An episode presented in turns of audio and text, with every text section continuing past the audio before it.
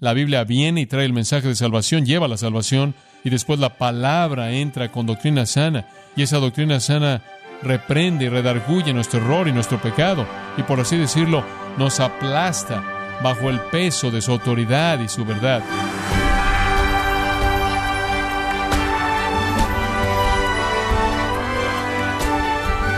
Sea usted bienvenido a esta edición de Gracia a vosotros con el pastor John MacArthur. En un mundo bombardeado con todo tipo de opiniones políticas, sociales y religiosas, muchas iglesias han entregado sus púlpitos a estas corrientes y se han olvidado de hablar de lo que es importante. Pero ¿cuál es la responsabilidad de la iglesia y cuál es su núcleo de influencia? Yo le invito a que se quede con nosotros porque en la próxima media hora John MacArthur nos muestra cuál es la opinión que realmente importa y es la opinión de Dios a través de su palabra. Estamos en la serie titulada La perspectiva del corazón de un pastor, aquí en gracia a vosotros. Segundo de Timoteo capítulo 4, versículo 2, palabras conocidas. Que prediques la palabra, a tiempo y fuera de tiempo. Redarguye, reprende, exhorta con mucha paciencia y doctrina. Ese pasaje breve define el ministerio bíblico en un mandato central, que prediques la palabra. Cinco razones contundentes quiero darles, cinco razones contundentes por las que debemos predicar la palabra. La primera razón por la que predicamos la palabra es debido al peligro de los tiempos, debido al peligro de los tiempos. Por favor, observe el capítulo 3, versículo 1.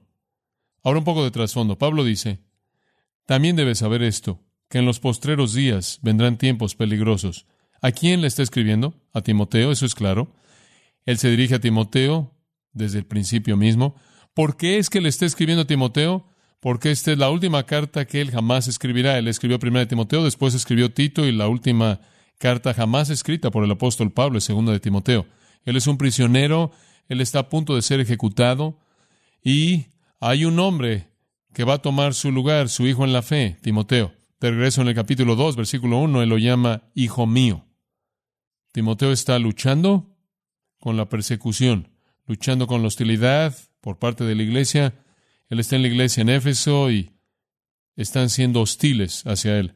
Y Timoteo está en una situación muy vulnerable. Es un momento muy peligroso para Timoteo.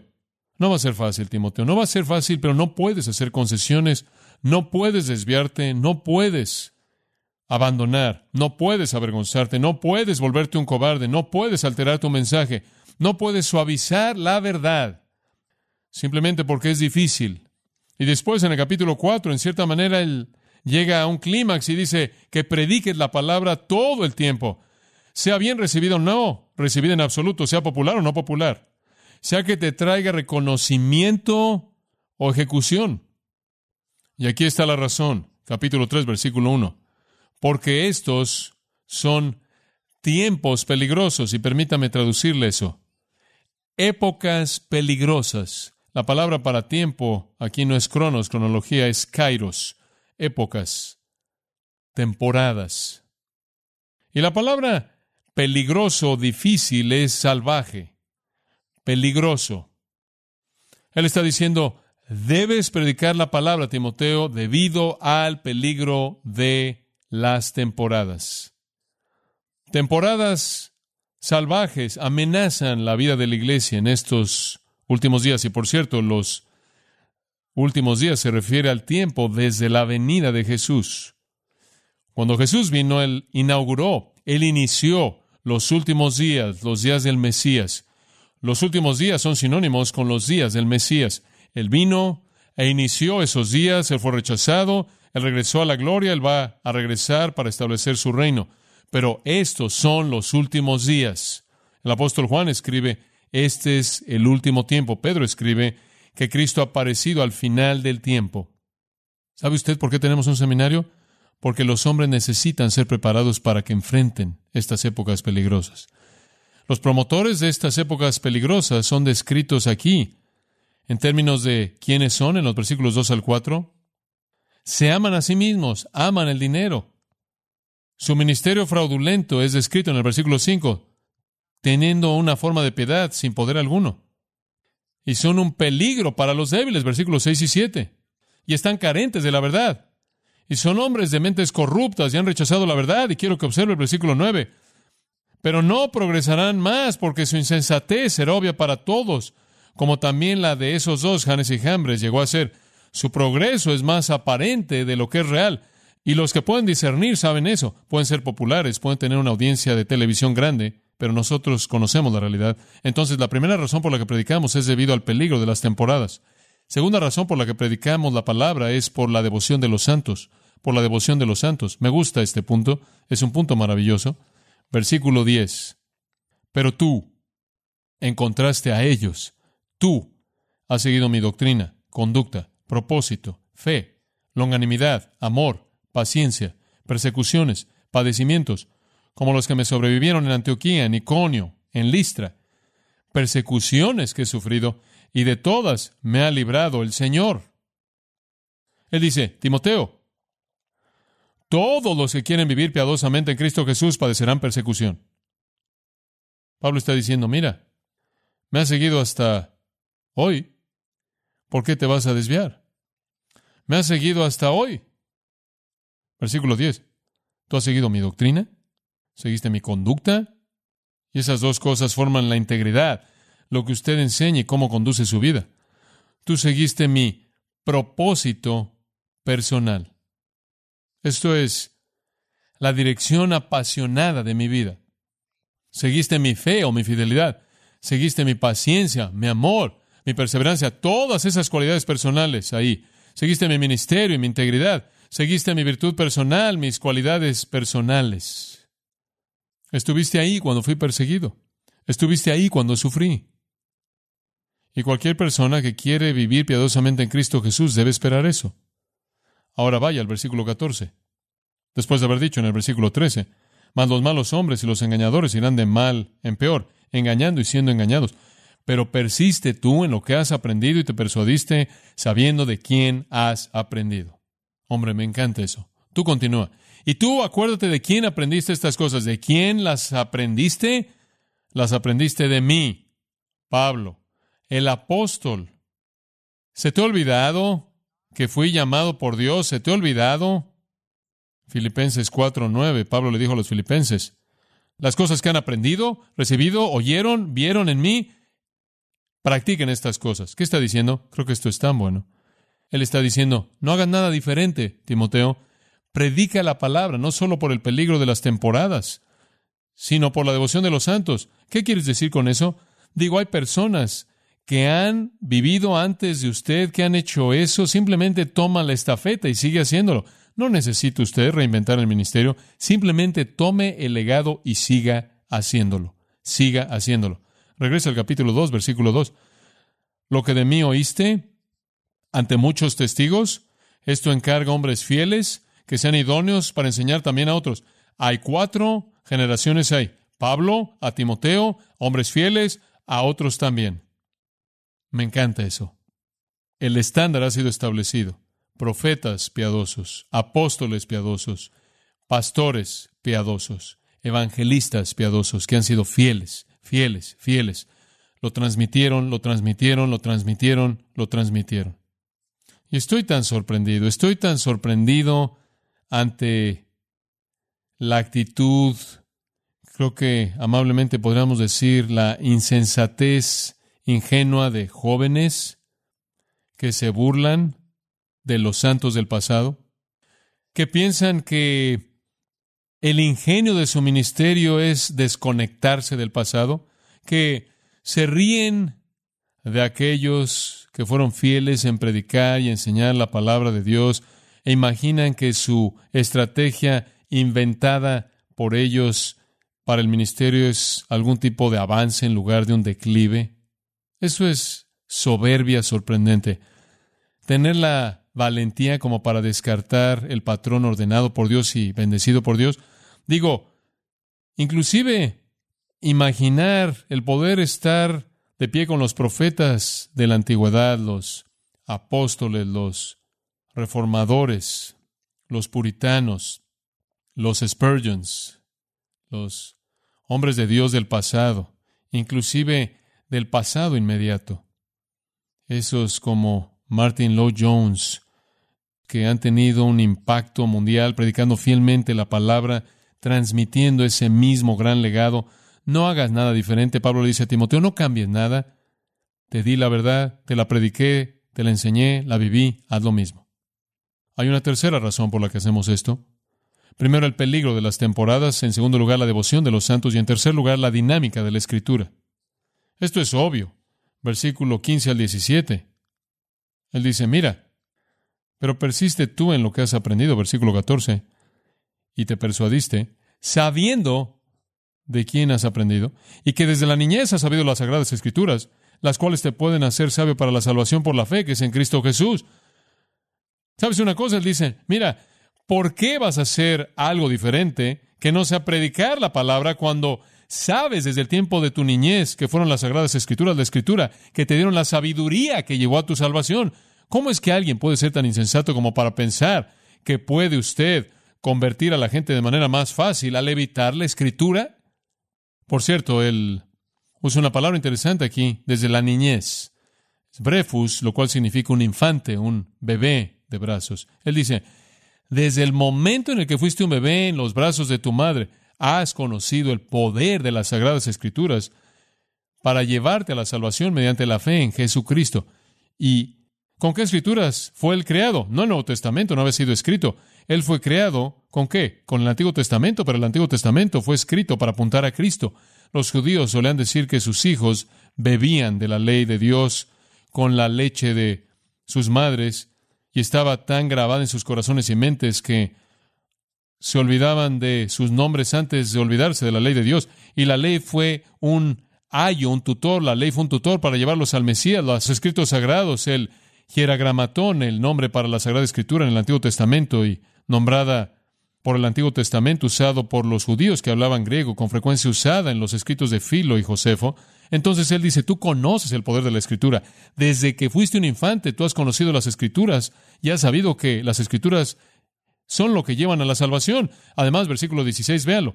Toda la escritura es inspirada por Dios y útil para enseñar, para redarguir, para corregir, para instruir en justicia, a fin de que el hombre de Dios sea perfecto, enteramente preparado para toda buena obra. No solo la palabra de Dios únicamente tiene el poder para salvar, sino que la palabra de Dios únicamente tiene el poder para santificar. Tú sabes que la escritura es exhalada por Dios y es útil o útil de cuatro maneras. Una, para enseñanza o didascalian, doctrina aquello que es enseñado es lo que esa palabra significa. No el proceso, sino el contenido. Es útil para verdad bíblica, verdad divina, contenido. También para redarguir. Es el otro lado de la enseñanza. El exhibir el error y el exhibir el pecado. Y una vez que la verdad viene y exhibe el pecado, entonces lo corrige, lo cual literalmente significa restaurar a una posición derecha. Usted podrá decirlo de esta manera.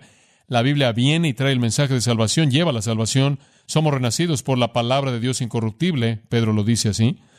La palabra nos lleva a la salvación y después la palabra entra con doctrina sana y esa doctrina sana reprende y redarguye nuestro error y nuestro pecado y por así decirlo nos aplasta bajo el peso de su autoridad y su verdad y después nos corrige y nos restaura una posición derecha y después nos prepara de manera positiva en justicia. Esta es la obra de la palabra que abarca todo.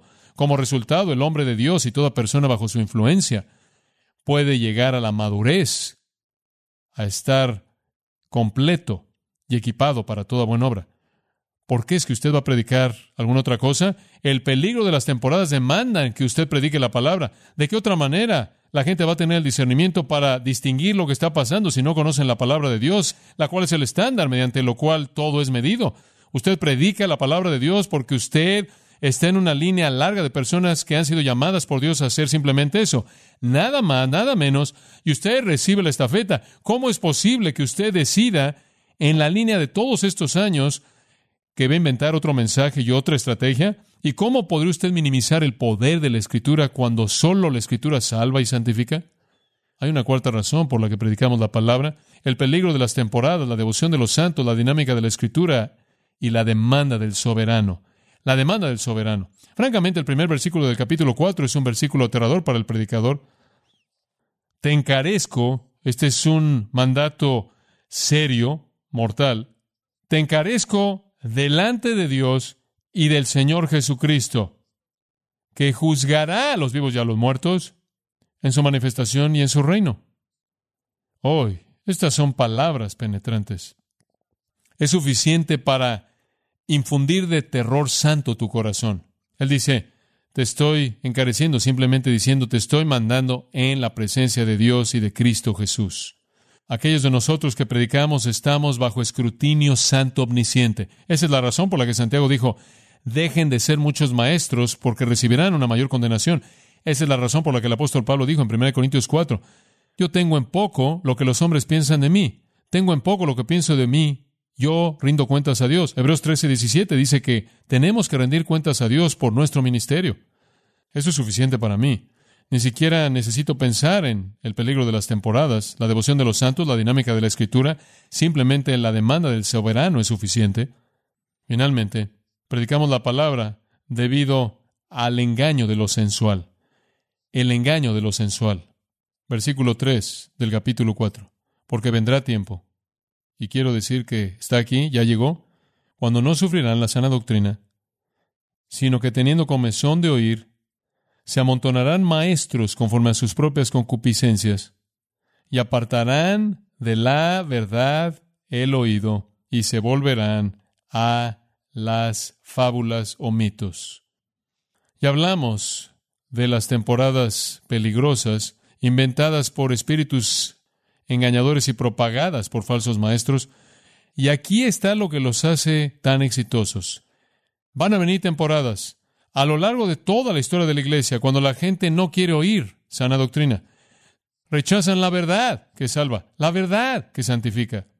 De regreso en el capítulo 2, versículo 16, siguen palabras mundanas que lleva a más impiedad. Nada más que palabras que se esparcen como gangrena, es mortal. La palabra para versículo 3, doctrina sana, es enseñanza saludable. Estamos en una temporada como esa, creo yo. La doctrina es una mala palabra. El ambiente que prevalece en la sociedad es que toda persona debe determinar la verdad por sí misma y eso se ha infiltrado a la iglesia, como hemos estado diciendo. Les contesto, hace muchos años atrás estaba viajando por Arkansas en una ocasión en la lluvia de regreso para ver a mi hijo. Iba a jugar un juego de béisbol y le estaba llevando su auto para el verano y él pensó que iba a estar en algún lugar en el oeste, pero termina en Savannah, Georgia. Entonces crucé por todo Estados Unidos en ese pequeño Honda para darle su auto. Para eso son los papás, ¿verdad?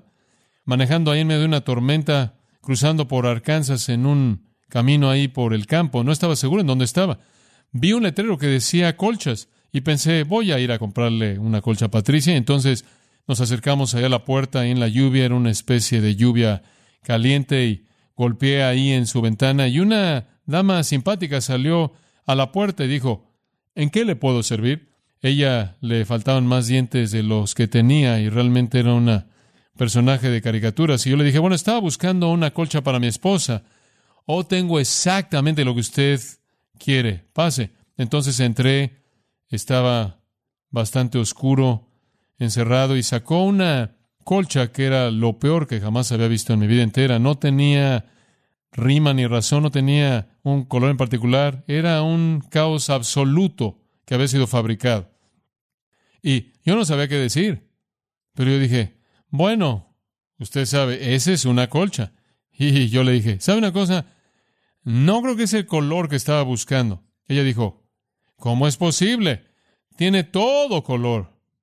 Y yo le dije, bueno, sí, pero creo que está buscando algo azul, usted sabe. Oh, dijo ella, bueno, lo siento tanto porque toda parte en esta colcha es de una parte de nuestras vidas a lo largo de todos estos años, y todos son pequeños pedazos de todas las colchas que jamás he hecho y los metí en esta colcha. Entonces, en cierta manera, es la historia de mi vida en una colcha. Bueno, entonces me sentí peor, pero aún así no la quería. Y de pronto conocí a su marido. Su marido estaba por ahí, lo vi y estaba sentado en una silla y tenía un montón de literatura y de libros junto a su silla. Y en la parte de arriba vi libros de Moody Press y de Chuck Swindoll. Y caminé ahí y vi libros de la iglesia unitaria. Después vi cosas de los mormones y vi, y él tenía montones y montones de esto. Y dije, hombre, tienes una colección excepcional ahí. Nunca olvidaré lo que él dijo. Su nombre era John y dijo, oh, hay algo bueno en todo eso. Y me di cuenta de que ella había hecho una colcha de la teología de él. ¿Qué quieres decir con que hay algo bueno en todo esto? ¿Sabe una cosa? Vivimos en un tiempo en el que la iglesia evangélica quiere unirse para pelear en contra del aborto, unirse para pelear en contra de la homosexualidad y pelear en contra de la sociedad y el lesbianismo. Vamos a unirnos y pelear por la oración en las escuelas y pelear en contra de la eutanasia.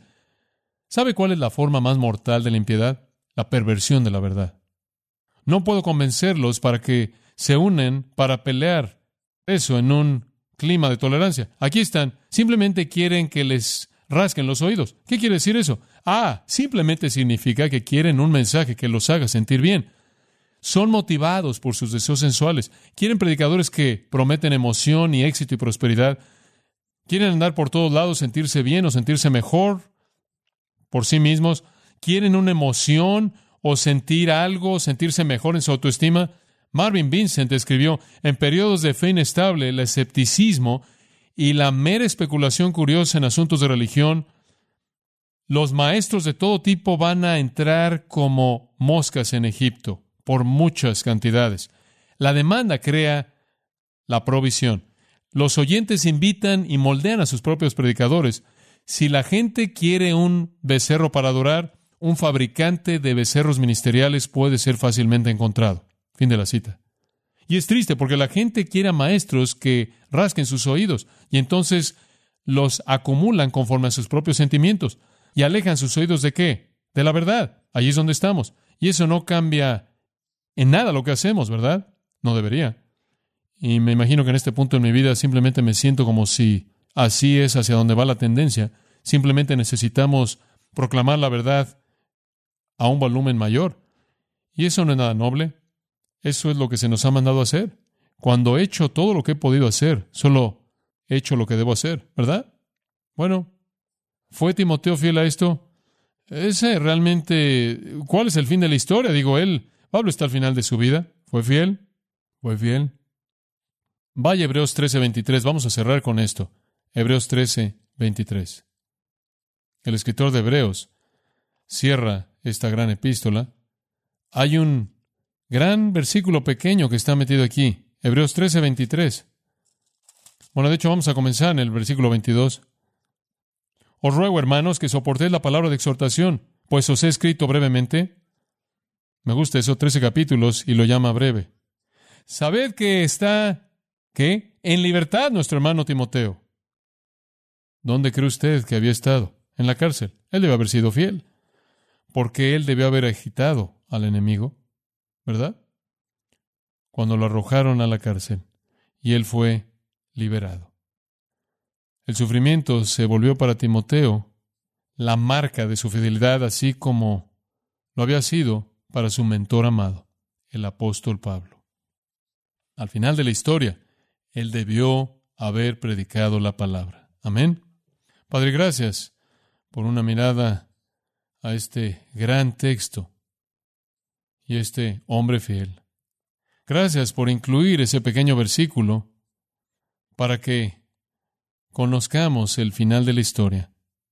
Sentimos las mismas debilidades y las mismas flaquezas que Timoteo debió haber sentido cuando fue difícil seguir en contra de las tendencias, cuando fue fácil en cierta manera acobardarse y sentirse tímido y quizás inclusive avergonzado e inclusive tendiendo a hacer concesiones con la verdad para suavizar las cosas como para eliminar la hostilidad.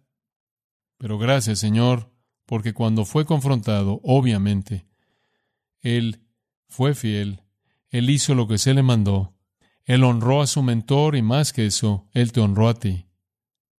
Y Padre, eso es lo que queremos hacer y eso es lo que queremos ver que tú hagas en las vidas de muchos por todo este país. Te damos gracias por el seminario aquí, porque hay 300 Timoteos ahí Y estamos haciendo todo lo que podemos con la facultad bendita y dotada y capaz que tenemos aquí para transmitir la verdad a ellos para que puedan esparcirla por el mundo y transmitirla. Señor, que tú tomes tu verdad en este tiempo peligroso, peligroso, y la lleves a tu pueblo que está muriéndose de hambre por tu palabra, pero quizás ni siquiera lo saben porque nunca la han probado. Envía a estos hombres en el seminario a los lugares estratégicos en el mundo, no solo por causa de aquellos que están afuera del reino, sino por causa de aquellos que están adentro, para que puedan conocer la gran verdad, la profundidad que puede elevarlos a la altura de la alabanza. Y te alabamos en el nombre del Salvador. Amén.